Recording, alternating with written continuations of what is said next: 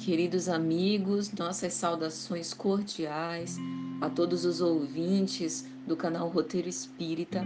É com muita alegria que nós estamos aqui mais uma vez. Sou Patrícia Lins, oradora e escritora espírita, e quero agradecer pela escuta fraterna, amorosa, pelo convite merecido desse canal de difusão da doutrina espírita.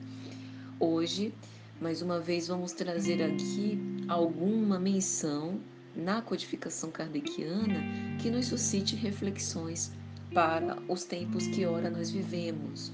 Ocorreu-nos pensar na questão 930 de O Livro dos Espíritos, que está no livro 4, Esperanças e Consolações, capítulo 1, Penas e Gozos Terrestres. Nessa questão, Kardec faz uma pergunta inquietante. Primeiro, ele faz um preâmbulo, dizendo que, sem os preconceitos sociais pelos quais se se deixa dominar, encontrar-se-ia sempre um trabalho qualquer que pudesse ajudar a viver, mesmo deslocado de sua posição. Ou seja, não fosse o preconceito, cada um que desejasse trabalhar de forma honesta sempre encontraria um cantinho para fazer alguma coisa. Mas entre as pessoas que não têm preconceito ou que os deixam de lado, há os que estão na impossibilidade de prover as suas necessidades em consequência de doenças ou de outras causas independentes da sua vontade. Ele faz essa questão. Se o motivo para não trabalhar, né, eximir-se do trabalho, é apenas preconceito, ou se realmente há uma impossibilidade de trabalhar. E os espíritos que assessoram Kardec na codificação dão uma resposta muito tocante. Numa sociedade organizada segundo a lei do Cristo, ninguém deve morrer de fome. Então, quando a gente para e pensa, por exemplo, né, em idosos que, mesmo aposentados, né, a gente sabe que infelizmente no nosso país o custo de vida é relativamente alto. O preço, principalmente nesse período de pandemia, dos produtos básicos, né? Quem faz mercado sabe bem disso. Dos produtos básicos, o preço da carne, o preço do frango, o preço do tomate, né? O preço desses produtos se elevou muito. O preço de medicamentos, né? Muitos idosos com doenças crônicas precisam fazer uso contínuo de certos medicamentos então, em, muitos, em muitas situações, não dá para viver só com aposentadoria. Isso quem tem. Né? Quem tem essa oportunidade de ter esta renda para poder sobreviver. Outros arrendam, seja por aluguéis ou outras atividades, e sempre encontram alguma chance de serem úteis, de fazer aquele trabalhinho para ganhar aquele dinheirinho por fora, né? seja através da costura, fazer algum bico.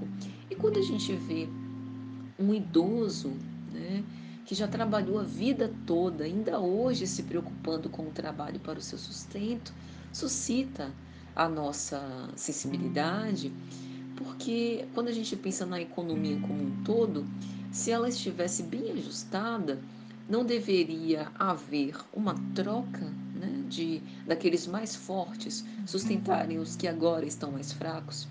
Mas fora a questão da senectude, que aqui a gente não está dizendo que é sinônimo de invalidez, nada disso, mas dizendo que é justo que a pessoa, quando atinja uma determinada idade, que já tenha contribuído durante toda a sua vida, possa separar um momento para que reconheça a construção da sua própria biografia, avalie né, e aprecie tudo que já construiu sem necessariamente ter que continuar lutando pela sua sobrevivência como fez a vida toda. Mas há algumas situações mais complexas que essa. Situações de enfermidade que deixam as pessoas paralisadas numa cama. Situação em que a gente é, por exemplo, vitimado por um flagelo destruidor. Então, o local onde era nossa casa foi perdido, aqui mesmo na nossa cidade quando a gente tem chuvas torrenciais, certas áreas da nossa cidade têm deslizamentos de terra, né? as casas que aquelas pessoas construíram, sem entrar no mérito se a construção foi legal ou ilegal, se foi num local seguro ou inseguro, mas a casa construída ser arruinada. É, às vezes também por conta da violência. Então a pessoa tem um estabelecimento comercial que é frequentemente assaltado, arrombado, né, pela delinquência urbana.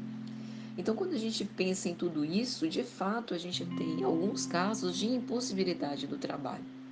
E nesses casos, quem vai ajudá-los?